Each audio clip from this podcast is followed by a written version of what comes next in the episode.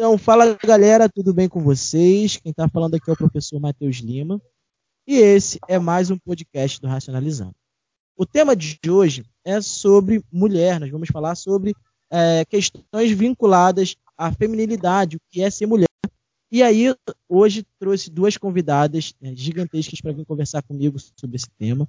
A primeira é reincidente aqui, tive muitos feedbacks positivos da participação dela. E a outra está estreando né, a participação e eu espero muito que ela possa voltar aqui várias vezes. Então eu queria que vocês se apresentassem e inclusive já começassem a falar do projeto de vocês, que é muito bacana. Então agora a palavra está com vocês. Então, eu sou a Conceição, né? É, Conceição Braine. Eu sou professora de História, fui professora do, do Matheus e já tive o prazer de participar desse momento histórico maravilhoso e muito feliz de estar aqui para falar de um trabalho que está dando muita satisfação a mim e a professora Carolina.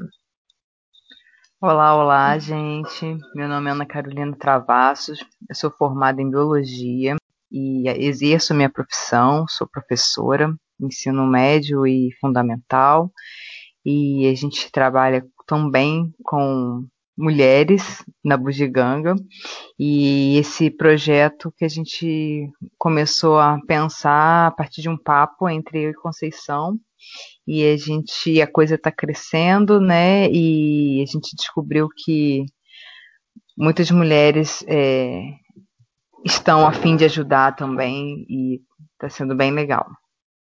Mas esse projeto, Carol, é sobre o quê? Então, o nosso projeto é dar visibilidade às mulheres de rua e que estão em vulnerabilidade social.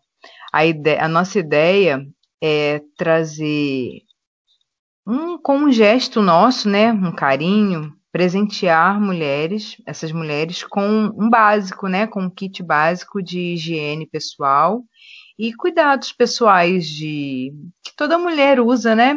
Conta aí, Conceição, que é o é, básico. É, é, essa, essa situação de ter o básico era uma situação que incomodava muito a nós, né? Por sermos mulheres e termos um trabalho estável, uma casa confortável. E quando a gente debruçava um olhar sobre essas mulheres que tinham um pouco menos, isso incomodava extremamente a gente, né? Porque a mulher está numa situação muito difícil na questão higiênica em relação ao homem, né? A mulher menstrua, a mulher necessita de estar tá sempre com o cabelo arrumado, até mesmo porque isso é cobrado pela sociedade. E as mulheres de rua, assim, a gente tinha um olhar muito carinhoso sobre elas, e a gente, na verdade, não. É, a gente não conseguia se, se locomover em relação a, a uma solução. E aí resolvemos falar, a princípio, né, do universo feminino, elas CDs que a gente ia montar kits e fazer chegar a essas mulheres. A proposta é sermos pontes entre essas mulheres que têm uma condição melhor e essas que não têm condição nenhuma, que no caso são as mulheres em situação de rua. Mas o projeto tomou uma, uma proporção tão grande, a gente encontra mulheres maravilhosas que querem ajudar e que a gente já abriu para mulheres em situação extrema. O que, que é isso, situação extrema? São aquelas mulheres desempregadas, são as mulheres que estão nos as senhoras, senhorinhas que estão nos, nos asilos, são aquelas que não têm condição, que preferem comprar um quilo de. que preferem não, né? Que só tem, né? Só tem a condição de comprar um quilo de arroz do que uma lixa de unha. Então a gente já abriu, já ampliou essa campanha, não mais para as mulheres em situação de rua, mas mulheres em situação extrema. E o, o nosso foco é esse, é servir de ponte entre as que têm com aquelas que não têm. É, porque a gente pensar, né, que às vezes a gente não tem noção do tanto que a gente tem, porque para a gente é tão comum a gente ter um sabonete, a gente ter uma pasta de dente, a gente ter escova de dente. Eu, pelo menos, não, não lembro eu, enquanto ser humano, de não ter tido uma escova de dente na vida.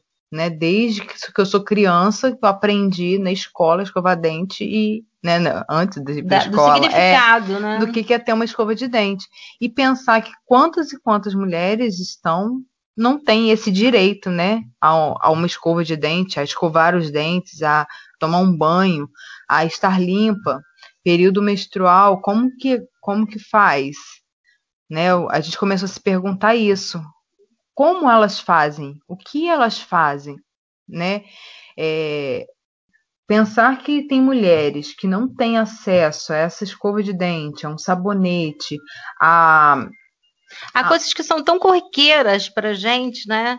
E que para quem está em situação de rua não consegue acessar isso, e na verdade a gente nem dá o significado, o real significado Desse, de, desses objetos, desses objetos né? dessas né? funções.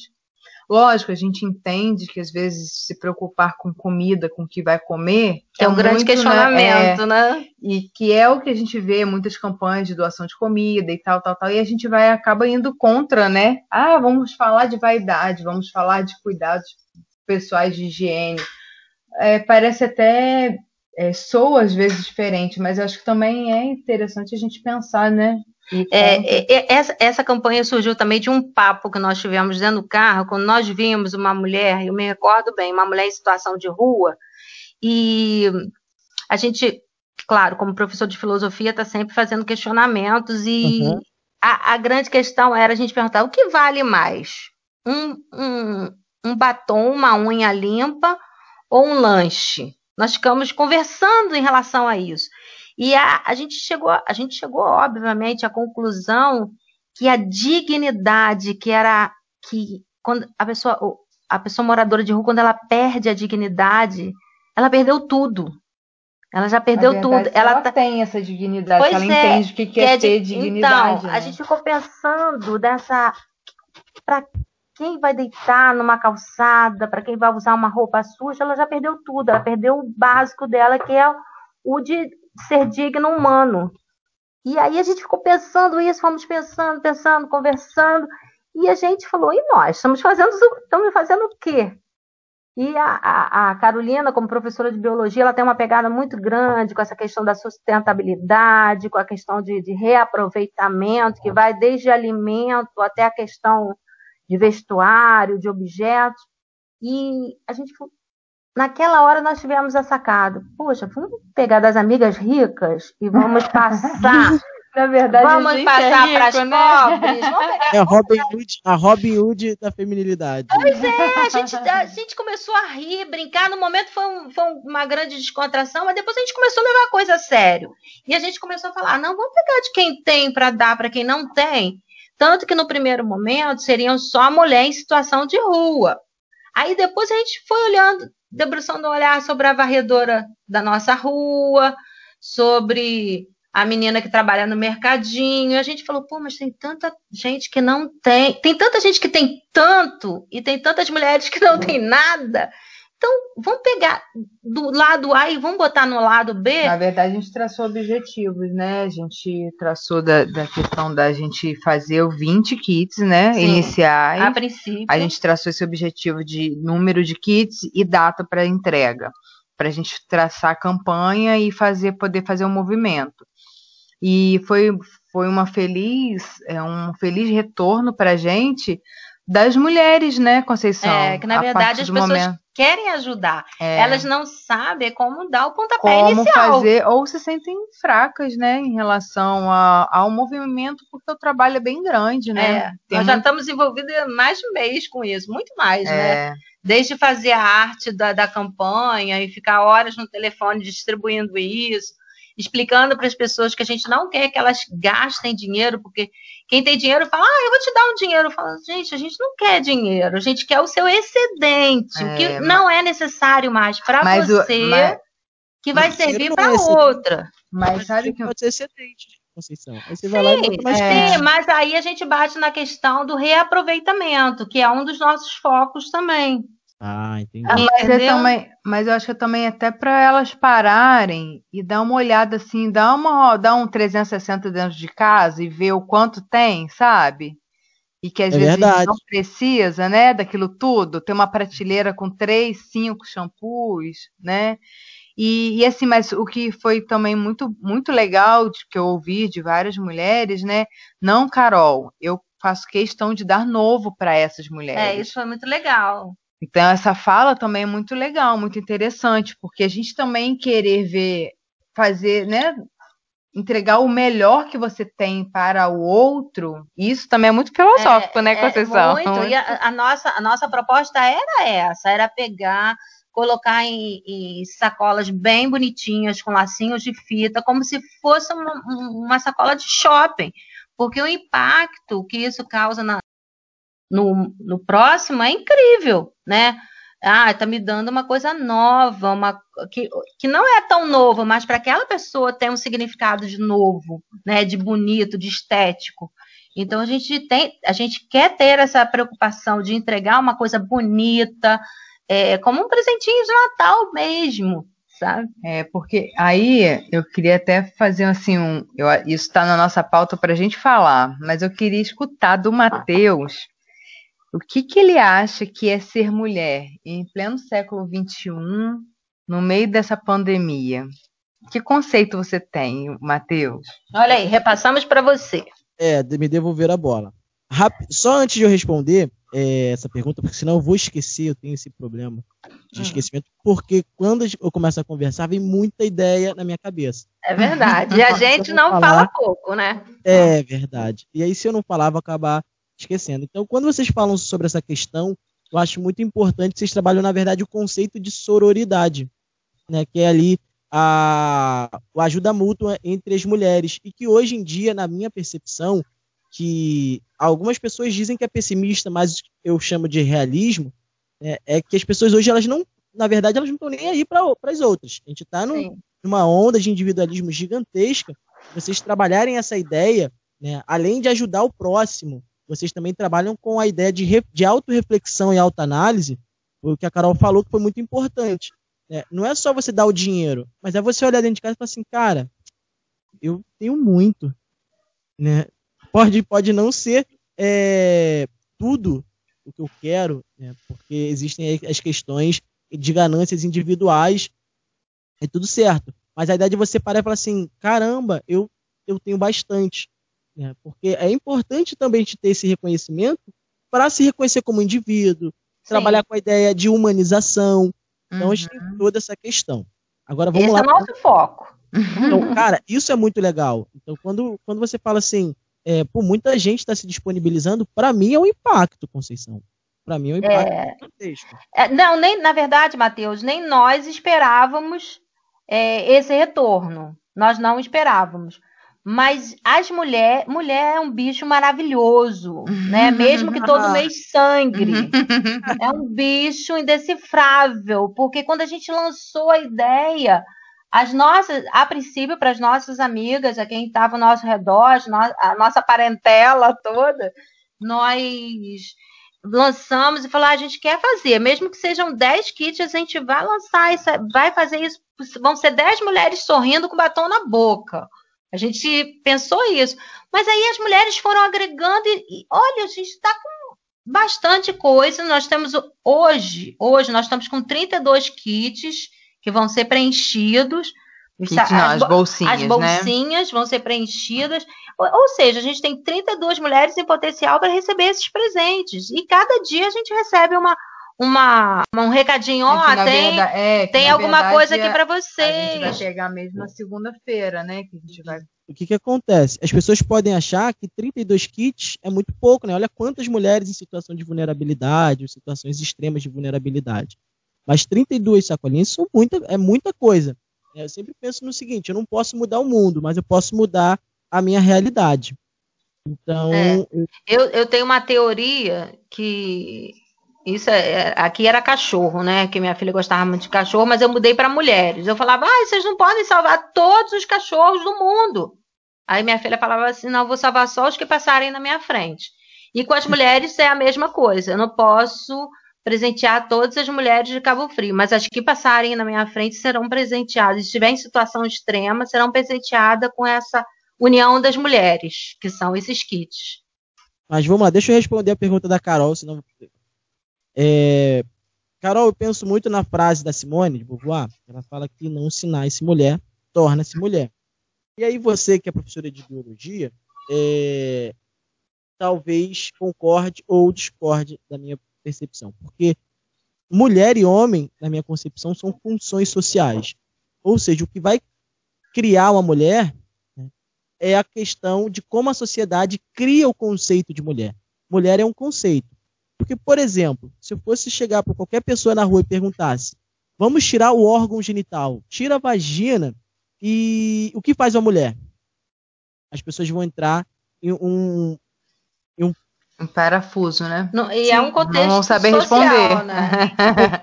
a, a, construção, e não estou querendo ser freudiano aqui, porque a construção dessas funções sociais estão vinculadas diretamente, no caso, é, ao síndrome de castração, a quem tem o falo, quem tem pênis e quem não tem. Nesse uhum. caso, é a vagina, né?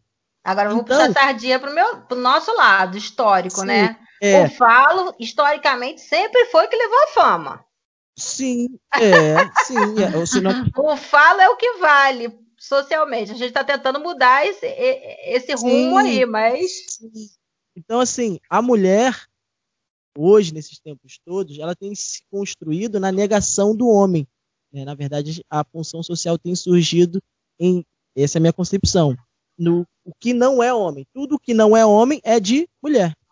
é uma segunda é categoria. Sim, é, acaba se tornando. Então, é, muito dançando com essa ideia né, da, do, do, existencialismo sartriano, de que se constrói as coisas, não existe uma, uma essência pré-existente, então, a, a, concepção de mulher ela é construída a partir da negação de tudo aquilo que não é masculino, tudo aquilo que não vem do falo.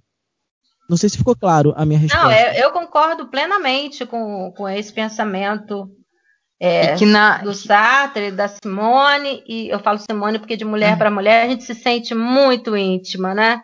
E, e é exatamente isso, a mulher ela é construída a partir do social, né? Desse não homem, como você falou. Se você pegar a mulher nordestina, ela é uma mulher porreta.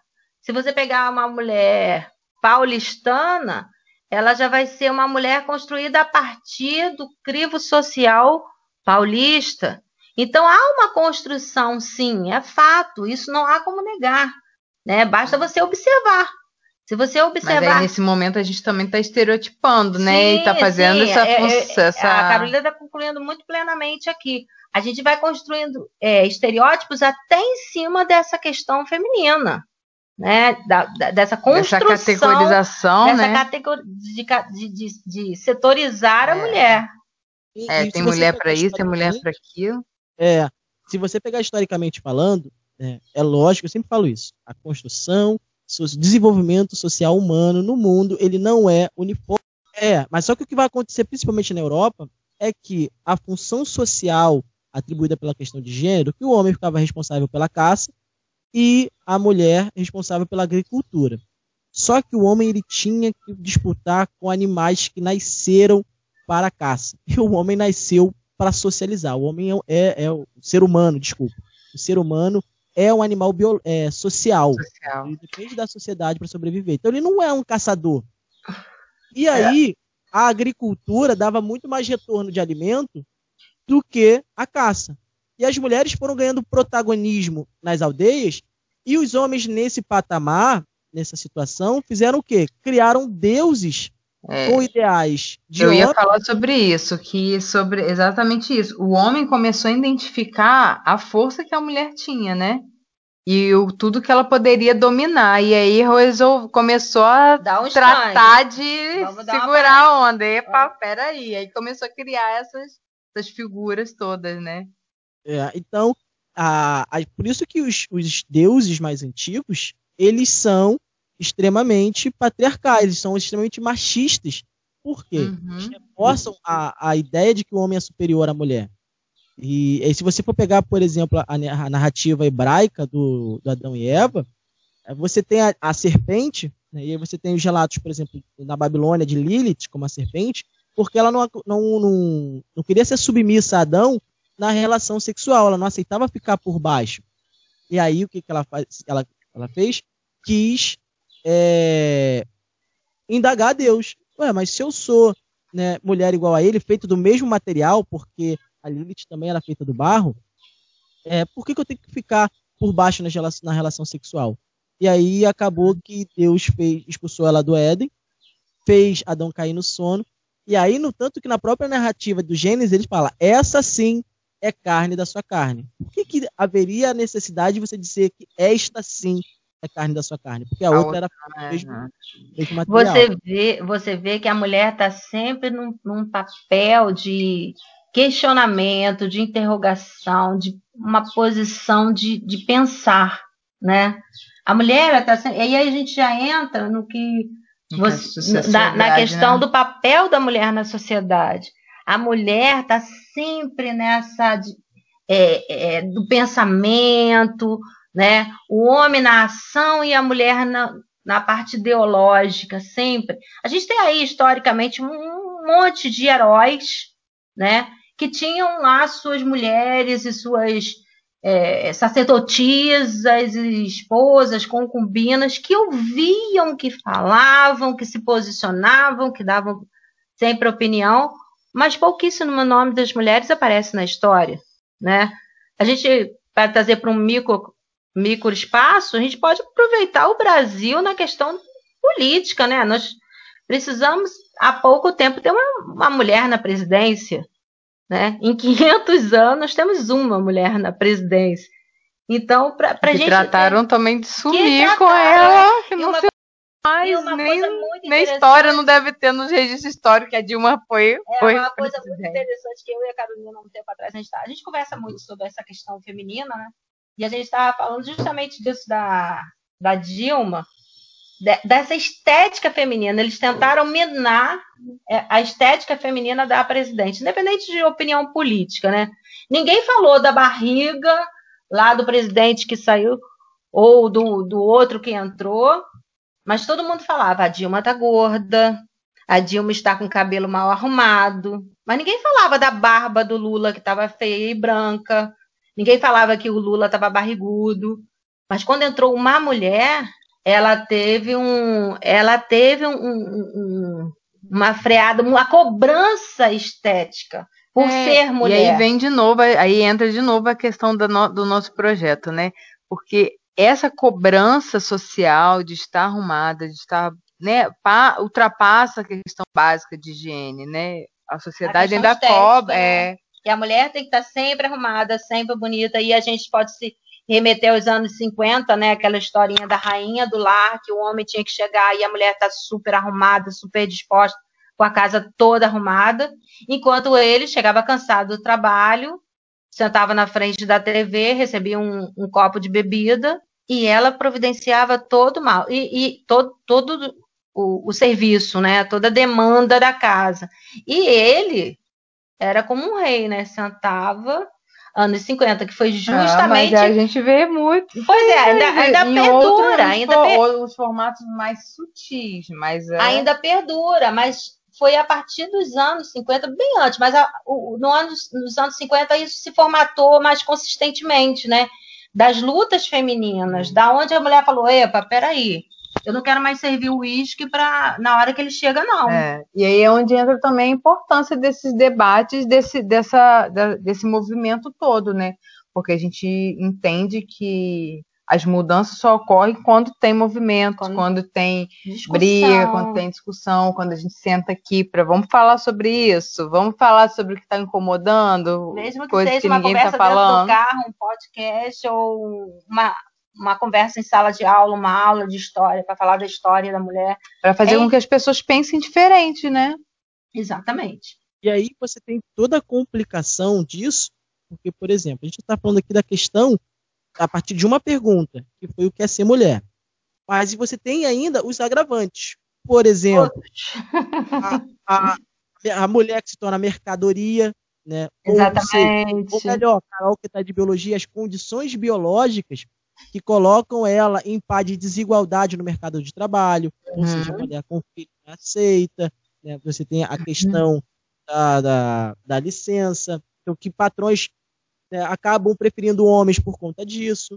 É, a negação da vaga feminina, né, porque não, se tem uma cota, deveria se ter uma cota de mulheres para cada função, para poder criar uma igualdade, mas mas não existe. Mas eu, cara, é um, e assim eu vejo que tem muito o que se falar, muito que a gente ainda discutir. brigar e discutir, porque as mulheres são, são as mais preconceituosas às vezes. Tá Sim. Tá tão enrigada, em, pulverizada né, em cima delas, da gente, né? né? Da gente.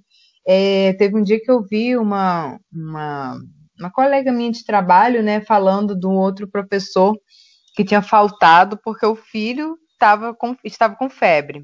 Aí ela comentou assim: Cara, ele parece mulher, fica faltando no serviço por conta. Olha só, que, preco... que frase preconceituosa então, é uma, e é machista. Um arrastar, é um arrastar histórico que as próprias mulheres têm que se livrar Ou dele. seja, o homem não pode faltar ao serviço porque o filho tá do... com febre, mas a mulher pode faltar porque. Né? Aí o um exemplo disso essa paternidade, que são cinco Sim. dias, enquanto as mulheres são seis meses. Uma outra coisa Temos que lutar pela licença paternidade, sim, para poder entender que a paternidade, a maternidade é uma coisa única. Que sim. isso é um direito do casal, da família. Não, inter... não interessa. Isso, mas isso, Conceição, desculpa te cortar. Não, tá tranquilo. Isso é, é, muito mais complicado porque você tem uma construção social em cima disso, entende? Porque as pessoas não entendem que é, se tornar pai é um processo tão tão intenso quanto ser mãe. Então, porque ainda, porque ainda se tem esse pensamento social que o homem tem que sair para caçar e a mulher tem que ficar plantando trigo em casa. Eu acho que a Isso... Simone vai precisar escrever, reescrever a frase dela. Não se nasce homem, na... torna-se homem. É, torna-se, é verdade. Saiu, né? Porque agora o homem não chora. Homens, Oi, eu... Matheus o exemplo disso, né, que não sinal esse homem torna-se torna-se homem, é a ideia de que homem não chora. Por que, que homem é. não pode chorar? É, não, homem não chora, homem não troca fralda de cocô, principalmente se for filha, né? Então, é, é, são, são todos esses pensamentos que a gente vive uma sociedade de, de, de, de desconstruir para construir. A gente tem que desconstruir todos esses pensamentos e reconstruir que o pai tem tanto dever e direito de cuidar dos filhos quanto a mãe. Mas a gente vive numa sociedade que nem aceita que o pai fique em casa tomando conta do filho enquanto a mãe vai sair vai trabalhar. Isso é uma coisa absurda. No mínimo, esse homem vai ser chamado de frouxo. Não, mas é. como é que a mulher vai trabalhar e ele fica em casa trocando as fraldas? Você considera que essa seja a maior dificuldade das mulheres nos dias de hoje? É ter é essa. Das, é uma das grandes dificuldades das mulheres hoje. Né? Olha, mudança de pensamento? Mudança ah, de sim, pensamento. mas aí é, o que acontece? Já, já, é um caminhar. Vai um caminhar, vai um. Está sendo um caminhar lento, mas eu acho que a gente já avançou muito.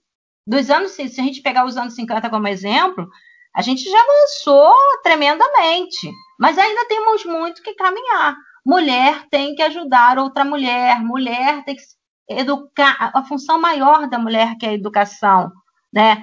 Assim, quando eu digo a função mulher, nós estamos em campos que ainda são muito femininos, como a escola, né? A escola, a escola básica. Eu não vejo nenhum professor né, dando aula para terceira série, além do professor de educação física. Né? Então a gente está numa situação aonde a gente tem que fazer essas mulheres pensarem. E eu contar o que aconteceu comigo esses dias, é que levei o Enzo para terapia, que fica no mesmo lugar onde a Lana, que é minha esposa, é, trabalha, atende. E, e aí eu, a gente foi, tive que levar o Danilo também, porque a mãe dela que fica com o Danilo estava viajando. Então fomos os quatro para levar o Enzo à terapia. E aí, depois que acabou, a Lana foi trabalhar e eu tive que voltar para casa com as crianças, pedir um Uber. Na hora que eu entrei, o motorista ficou esperando a mãe entrar no carro. Ué, são só vocês? Eu falei, sim. Por quê? Aí ele falou, é porque eu não estou acostumado com essa cena. Eu, o pai, é. as crianças indo para casa, né? Ou indo para qualquer outro lugar. Então, isso também faz muito da parte da educação. Incrível, é. incrível como ele não falou a frase clássica para você. Está de babá hoje? É. Né? Porque é. geralmente as pessoas se colocam, quando vê um pai cuidando do filho, tá, tá de babá? Não, tô de pai, como sempre sou. Né? E, e isso é uma mudança de pensamento. E, e, eu, por exemplo, não tive referência paterna. Então, minha referência de pai foi minha mãe. Então, assim, eu amo ser pai. E, e o que eu sou de pai hoje é muito é muito influenciado pelo que eu vi minha mãe sendo comigo. A gente Parece tirar os pais do meio do caminho. Vamos Deixa só. Ai. E aí, o que que acontece? É pra gente não ficar né, falando sobre paternidade quando é sobre mulher. Mas falando tudo isso pra gente chegar na ideia da construção da educação em casa. É, por que, que criança, por que, que o um menino, quando ainda nem passou pela fase de desenvolvimento sexual, tal, quando ele está fazendo coisas de criança, de menina, que entende-se socialmente que é de menina, ele é reprimido. Né? Você não pode é, brincar de boneca, você não pode brincar de casinha. Então, essas coisas são, são questionáveis também e a gente precisa mudar para ensinar. Por que, que rosa é, é, cor de menina?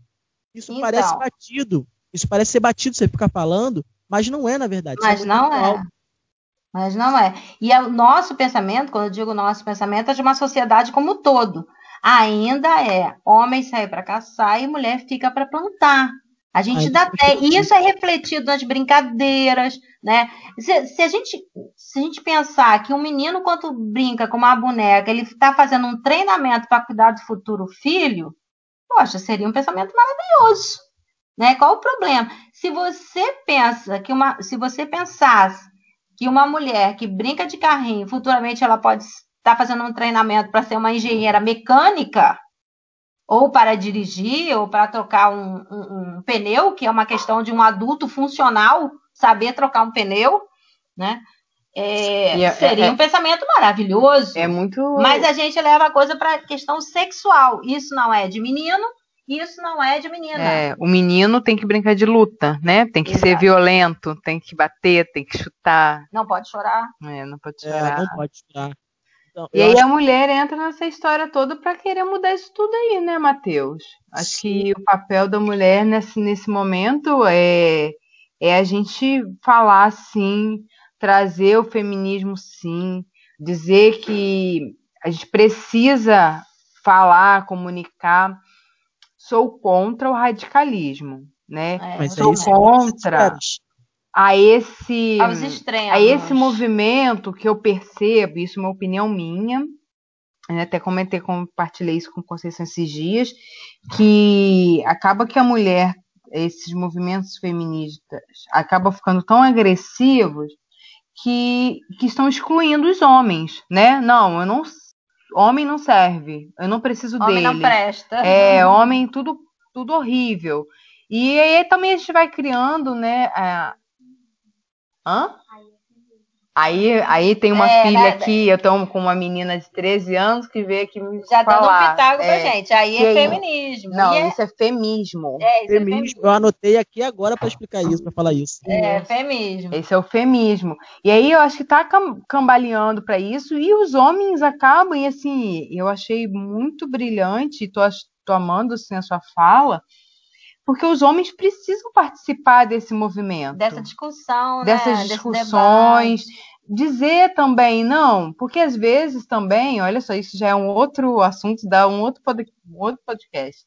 Dizer assim, caraca, mas você não permite também que eu faça, né? O homem, às vezes, muitas vezes, ele quer fazer, mas a mulher, não, não, deixa que eu faço, né? Ah, você também não faz isso direito. Não, deixa que eu faço, arrumo a casa, deixa que eu cuide da cozinha que eu sei, você então, não sabe. E hoje a maior dificuldade da mulher é esse, é, é delegar as tarefas. As funções e trazer o homem para essa, essa discussão, para esse, esse virar né? de chave, né? É. Que eu acho que é o virar de chave. E eu acho que acho... isso está muito próximo a acontecer, porque do que eu era, o pensamento que eu tinha quanto mulher, né? Eu tenho 57 anos, que quando eu era menina, eu pensava de uma forma, hoje eu já penso de uma forma completamente diferente.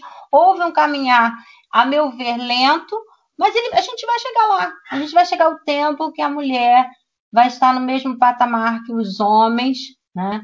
E que esse patriarcado todo será é, em paz, né? Instinto. Sem, a gente está vivendo uma, sem, é... uma, sociedade igual, onde homens e mulheres têm os mesmos direitos, ganham os mesmos salários, um ao outro, têm o é. mesmo respeito, compartilham é, igualmente a educação da, dos seus filhos, dos seus netos, enfim. É, a gente tá, eu, eu concordo com você que está acontecendo a mudança. A Carol falou um negócio aí que eu achei muito importante, que é a ideia de chamar os homens para essa conversa. Eu já queria fazer um podcast para falar sobre isso. Inclusive, foi uma aluna minha que pediu, ah, professor, faz uma falando sobre feminismo. Acho importante. E quando eu coloquei uma enquete, que eu tenho um Instagram reservado só para o podcast, e aí falaram que eu não poderia falar de feminismo porque eu não tenho lugar de fala, porque eu não sou homem. Ah, porque eu não sou Nossa, homem, meu Deus. Eu sou homem. E aí é, eu falei assim, mas eu sendo professor de sociologia, assim, justamente ao contrário. As minhas especializações, será que eu não tenho capacidade para trazer uma reflexão independente do meu gênero? Porque aí você está você tá trabalhando essa coisa, isso é de homem, é, é exatamente, tá então, vendo? Tá de novo a gente a volta gente tá à mesma trás. coisa, né? A gente está andando é. para trás. Ó, e aí, e sim, gente, é, é um, são coisas infinitas para serem discutidas. Né? Por exemplo, a importância das mulheres na política, que a Carol falou também. Né? Hoje a gente tem a questão do feminicídio, que é o assassinato de mulheres por condições de mulheres. Né? Então, questão de relacionamento, é, enfim, traição, que inclusive no Brasil, há um tempo atrás, você tinha a, o crime de lava honra. A mulher Exatamente. Pega, e não tem muito tempo, não, porque a gente estava falando aqui sobre o crime da Pantera em Búzios, né? Ângela Diniz. Angela Diniz. As, as, próprias mulheres aqui na cidade de Cabo Frio torciam por Doca Street. Olha isso, que As próprias mulheres diziam que a Ângela foi uma safada, que ela foi uma galinha, ela merecia morrer. Então, aí você tem o termômetro, o quanto você precisa trabalhar esse pensamento feminino nessas mulheres. Né? É lógico que essa ideia não quer dizer que esteja propagando promiscuidade. Claro que não. Tipo, claro mas... que não, nem a questão do direito.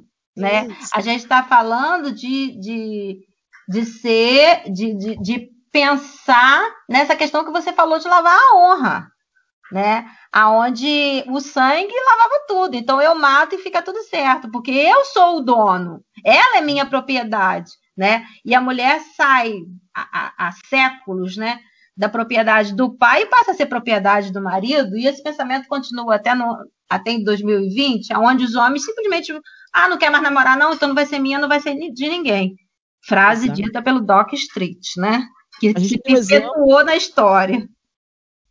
A gente poderia falar também, ainda nessa questão da mulher como propriedade, ah, existiam propagandas em 64 que diziam que os comunistas iam é, pegar as mulheres, porque as mulheres eram vistas como propriedade privada, e o socialismo e o comunismo é, queria abolir essa propriedade privada. Então a propaganda que se fazia na época era exatamente que os comunistas iam é, pegar, estuprar as mulheres, não, não existiriam mais mulheres, eles poderiam invadir a sua casa agora, né, e ter relações com as, com as mulheres, é. das, pessoas. Você isso vê, também foi a propaganda um crime que, que justificaria é, um temor, né? Sim. O que, é, o, que mais, o que mais produz medo numa mulher? É um Sim. crime sexual. É o que mais produz medo a uma mulher. E aí você, é por isso que a gente precisa ainda mais é, mulheres na política. Só que as mulheres só chegam na política quando as mulheres falarem assim, hum, a gente precisa mexer no legislativo. A gente precisa estar tá mais capilarizado nesse legislativo. Você vê um exemplo. É, diariamente, né, mulheres que são assassinadas por conta dos seus ex-maridos ou ex-namorados que não aceitam o término. Nós e não é só um, isso. um catálogo. E não é só isso. O problema é que você tinha medida protetiva, você tem é, Maria da Penha, você tem uma série de leis é, que são ineficazes é, e que não, não são reformuladas por quê? Porque não tem mulheres para debater esse assunto. Pois é, porque quem está lá não, é um delegado e não uma delegada. Quem está lá não é uma juíza, é um juiz. Que um nunca vai compreender isso.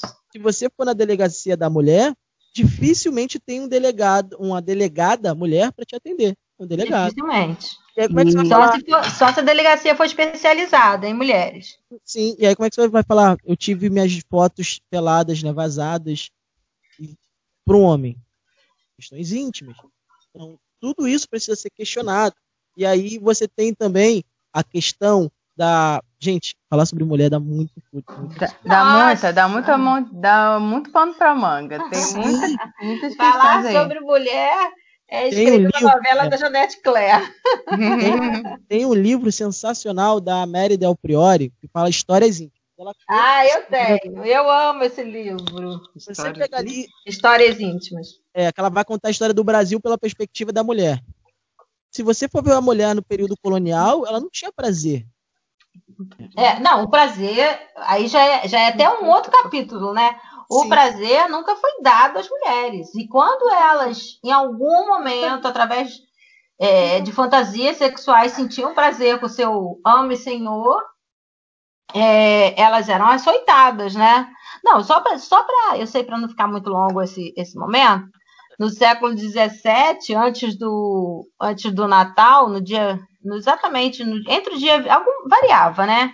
Dia 23, 26 ou 27, existia um dia em cada país, né, da Europa, o dia das mulheres pedirem perdão ao marido de tudo que de errado que elas fizeram. Então, elas se ajoelhavam e pediam perdão por todos os dias do ano. Se ajoelhavam, tipo num, num ritual de vassalagem, né? Ai, preciso já fazer uma listinha desse ano, hein? Elas se ajoelhavam, o marido estendia a mão, ela beijava a aliança e pedia perdão ele fazia um carinho sobre a sua cabeça, né? dizia que perdoava, levantava ela do chão e falava não não não peque mais. É, é igual tal pai, né? era, né? olha, tal era a, a noção, a, a, a razão hum? dele de propriedade sobre essa mulher. Né? É, é, é, histórico, mas é. Será que marido vai me, vai me absorver dos meus crimes esse ano? Cara, é, Matheus, mas eu acho que é isso aí. É, a luta é aí, é grande. Eu queria perguntar para Sim, é gigantesca. Uma coisa, isso me aborrece muito. Falar que homem não tem lugar de fala, homem não pode falar. Não, tem sim, a gente quer que os homens falem sempre. Sim, e assim, é, a figura feminina sempre esteve muito presente na minha vida. Sempre, sempre. Eu falo isso por conta da, da minha mãe, que sempre presente, segurou a barra. Quando homens, né, como o pai, por exemplo, abandonou a família, e isso é recorrente. Por exemplo, a gente poderia entrar em uma outra aba para discutir né, a questão do aborto. Quantos homens não abortam suas famílias? É. Ele já começa não querendo ter filho, mas ele não usa camisinha. Ele deixa esse encargo para a mulher. Você tem a questão outra, da outra questão, é, outra questão, questão para brigar. É, a, a questão vai... da prevenção. Né? É, você tem, por que, que só as mulheres têm que se prevenir? Só as mulheres que têm que danificar o organismo? Pois é. De, de, de Como se a responsabilidade fosse só feminina. Aí eu escuto, ainda escuto as mulheres, mas é a mulher que carrega o filho na barriga os nove meses. Mas criatura, quem botou a sementinha, falando biblicamente, uhum. quem botou a sementinha lá no canteiro não foi o homem. Então, se ele não colocasse a sementinha, não, não, não carregaria o bebê por nove meses, a responsabilidade é dele. E aí. É dos dois, gente. A, a, gente. Tem que ser dos dois sempre. Essa é uma discussão que a gente tem que ter ação, tem que estar sempre Mas, educando escutei, as meninas. Eu escutei, a gente fez um, uma live e a gente falando sobre organização de casa. E aí a minha convidada falando e tal, tal, tal, e falando de, de uns tempos que ela tinha, né, é, de que ela estava se. Como é? Todo dia estava parando uns 10 minutinhos para ler e tal. Aí uma outra amiga me chamou depois no privado e falou: Carol, você não tá vendo? Essa mulher tá sobrecarregada. Olha isso. Eu falei, não, ela tá fazendo também, tá tirando tempo para ela, que é uma esmola que ela tá ganhando, não sei o quê. Não pode ser isso. E a gente vai, vai vendo assim esses, esses, esses cenários, né? de a gente entender assim, a mulher é sobrecarregada Sem e dúvida. tem que ser dividido. Mas aí uma outra amiga falou assim, aí eu levei, eu fico sempre pensando e vou, vou entrando, levando esse assunto para outras, né, para eu ouvir várias opiniões. Aí tem uma outra amiga que ela não trabalha fora, só fica por conta da criança e tal. Eu falei, Carol, se tiver tudo bem para ela, se ela não se sentir sobrecarregada, ok, tá bacana. Tem uma divisão aí. O homem sai para trabalhar e ela optou porque ela quis, porque é, ela se sente é, bem, se sente feliz, foi acordada entre, os dois, entendeu? Bacana, aí bacana. foi. Isso não tem que ser uma regra básica da sociedade, é. né? Se, é, Antes, isso, é fala, é, isso é importante, algo que o feminismo traz, é que é, ela, o feminismo ele não quer acabar com a família tradicional. De jeito Exatamente. O sistema de família. Ela quer que você tenha a opção, a liberdade de se submeter Exatamente. O que você e falou, outra... entre os dois. Ok, não tem imposição. A coisa é Exatamente. Impõe, a mulher se sobrecarrega, ela é submetida. Aí, é, e aí é onde eu venho, a gente falou, né, já aqui sobre essa questão do, do, do, radical, de ser radical. Ah, então a mulher não pode mais cuidar de casa, porque não é isso, é antifeminismo, né? Ela está sendo, ah, e ela está sendo dentro de casa, ela está sendo, né, a, a, a Maria, é. né? A então gente... a gente não pode também ficar estereotipando desse, desse nível, porque senão, senão a gente não anda não também, chegar, né? É, não vai chegar a lugar nenhum. Ah, é, houve uma, forças ocultas é, fizeram a gente acreditar que o feminismo é uma coisa de sapatão, que uhum. tira a roupa, uhum. que fica pelada, que usa crucifixo para se masturbar em praça pública. Não, o feminismo é justamente isso, é uma conversa de mulher para mulher, é abrir os olhos da outra. Olha, você tem direito ao prazer, você tem direito de arrumar a sua casa, você tem direito de fazer. De você está sendo violentada é, psicologicamente, tá. fisicamente, é, você, e não pode ser assim mais. Você, você pode se organizar tanto quanto o homem, vocês são parceiros e não um dominado e um dominante. Uhum. Eu acredito que eu acredito em luta feminista. Eu acredito que através, bom, eu sou suspeita para falar que eu sou uhum. a minha avó casou e teve seis filhos, então era a casa das sete mulheres. Eu cresci acreditando que os homens eram maravilhosos, mas que eram iguais às mulheres. Tanto que minha mãe, minha avó, a gente por ser mulher, por não ter irmãos, a gente sempre aprendeu a fazer tudo. Não, você tem que pregar, você tem que consertar, você tem que lavar, você tem que ser carinhosa, tudo, tudo, tudo, de homem e de mulher.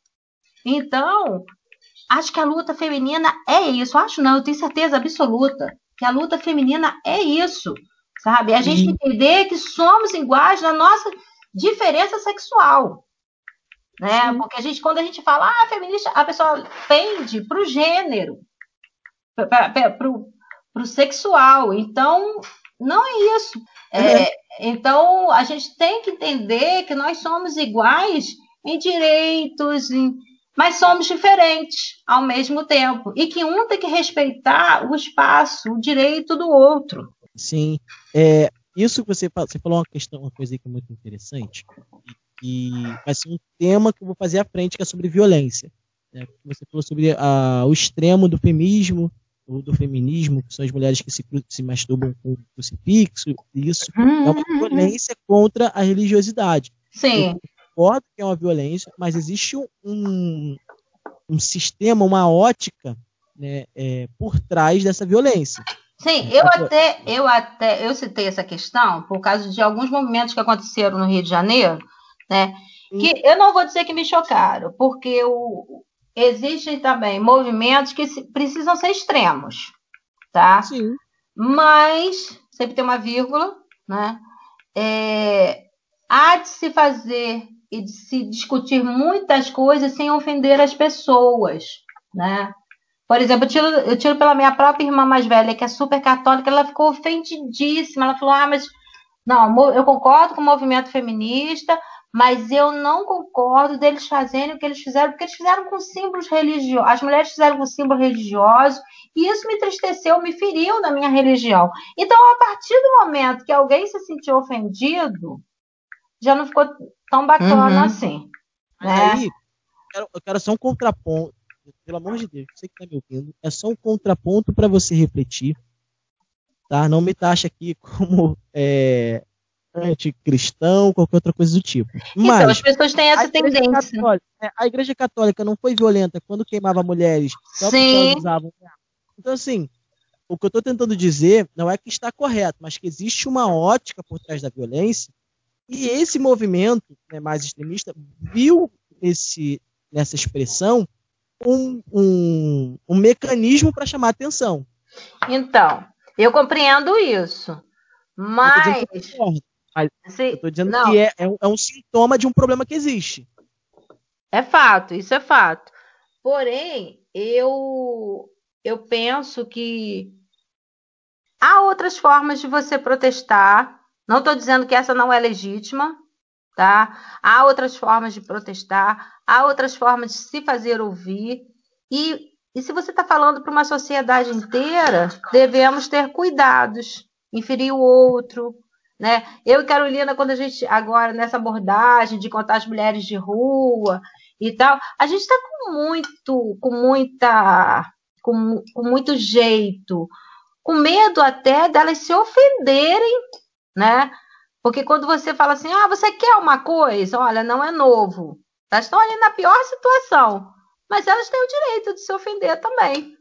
Então a gente está tá com muito jeito, a gente está com muita delicadeza em, nessa abordagem, né? Então, quando você se propõe a fazer qualquer coisa, você tem que pensar no todo, você não pode pensar só nas partes. Você tem que pensar num todo, né? Mas a ideia é essa, é botar a mulherada para pensar, tá?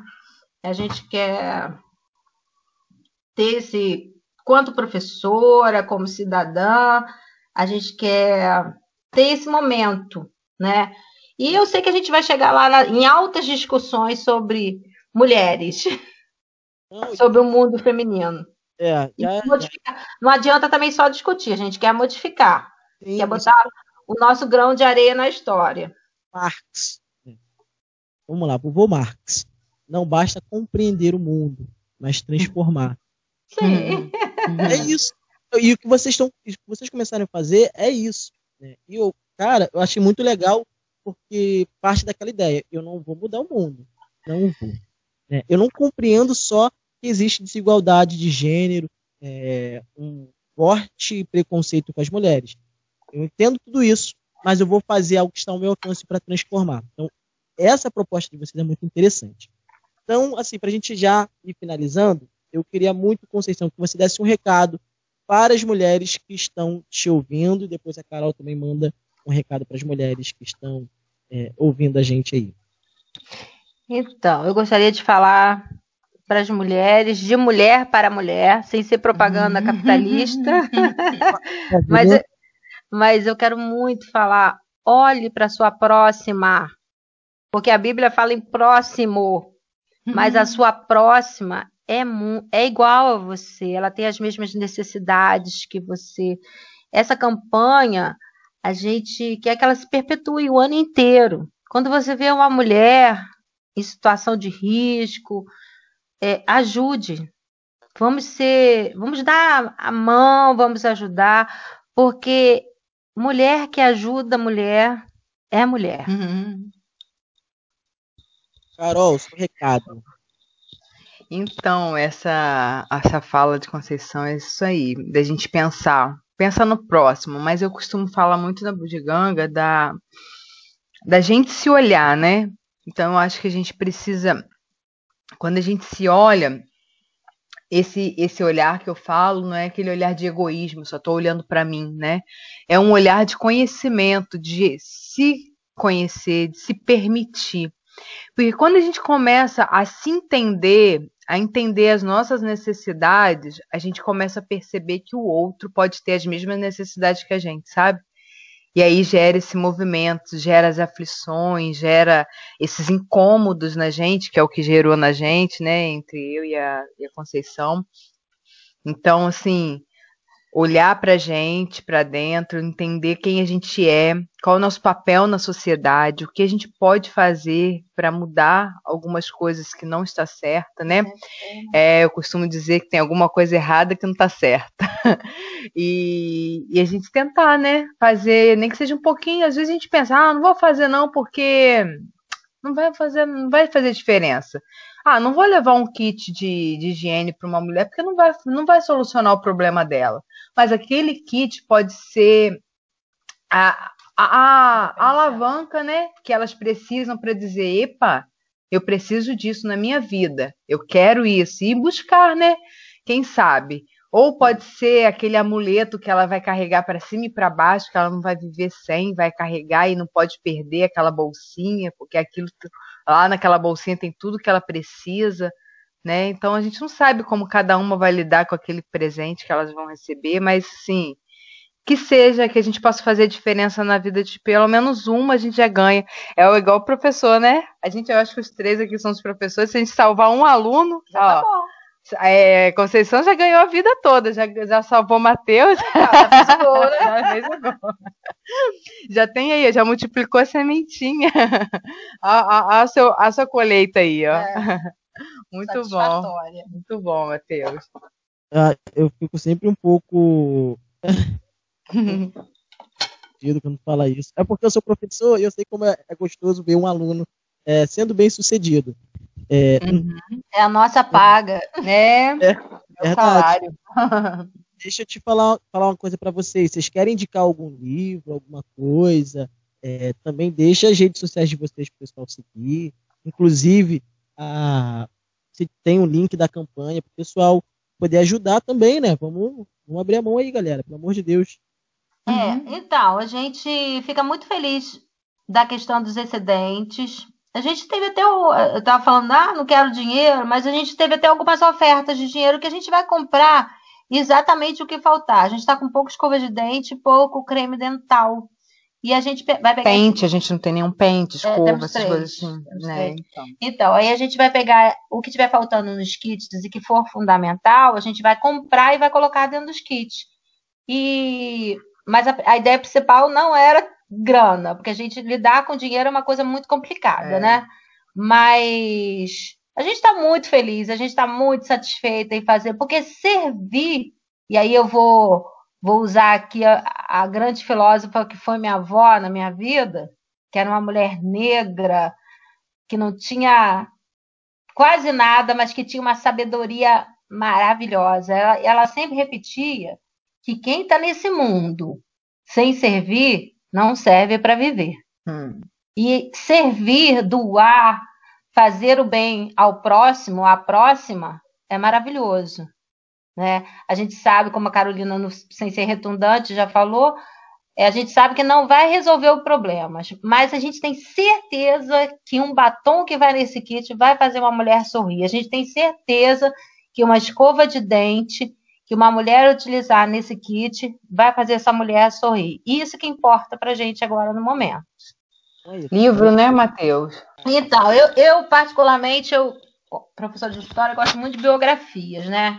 Então, eu indico a, a biografia da Frida Kahlo, que é maravilhosa e foi uma mulher incrível, né?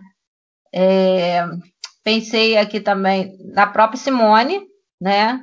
De Beauvoir, a biografia dela é fantástica, porque ela vem de uma família rica, mas decadente, aonde a única saída era se casar. E o pai, olha que sacada desse pai, né? E o pai falou: não, aqui ninguém vai casar, não. Primeiro vocês vão estudar. Que era o pensamento da minha mãe. Não quero filha dependendo de homem nenhum. Primeiro vocês vão estudar, porque homem não é profissão. Vai estudar, depois vocês casam com quem vocês quiserem. E assim eu, as minhas irmãs fizemos. E hoje a gente não depende de marido. Isso é uma coisa bacana na vida, né? Outro livro que eu acho muito interessante é o livro da Maísa, né? A cantora Maísa. É, eu até tenho esse livro, disponho a, a emprestar a quem desejar, porque a gente tem um, um grupo de troca de livros que é bem bacana também. A cantora Maísa também lê a biografia da cantora Maísa, que todo mundo pensa que era, foi uma mulher decadente. Não, ela foi uma mulher acima do seu tempo. Então vale muito a pena ler a biografia da cantora Maísa. Eu queria indicar, na verdade, uma, uma série que eu tô, fiquei muito impactada com isso. Vale série, Matheus? Vale série? Vale. É, porque eu não estou lembrando nenhum livro é, feminista, assim, com essa pegada feminista que eu tenha lido. É, tem um que é A lista de Brett é um livro, não sei se é um livro fácil de achar, não, mas é um, um livrinho bem bacana de que fala sobre sonhos é, de adolescente e que a gente deve levar isso a ferro e fogo até conseguir. Quando a gente pensa que não tem nada, nenhum sentido, mas esse é um livro, né? A lista de Brett. E a série é, que eu assisti agora há pouco tempo é o, o Gambito da Rainha. Ah, sim.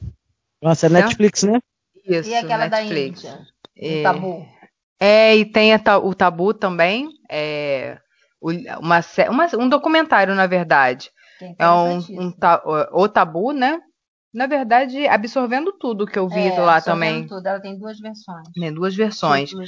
Então, acho que cabe bem com esse, com o, com o nosso projeto. É incrível pensar que tem tantas mulheres ainda que não têm acesso e não se pode falar sobre menstruação, né? É um tabu realmente, né? É uma série que se passa na Índia. É. Né? E a gente faz a, a conversão para o Brasil Sim, tranquilamente. tranquilamente. Então, assim, deixa a indicação desse documentário, Tabu, ou é, Absorvendo Tudo. Tem dois nomes, você pode procurar no, na Netflix.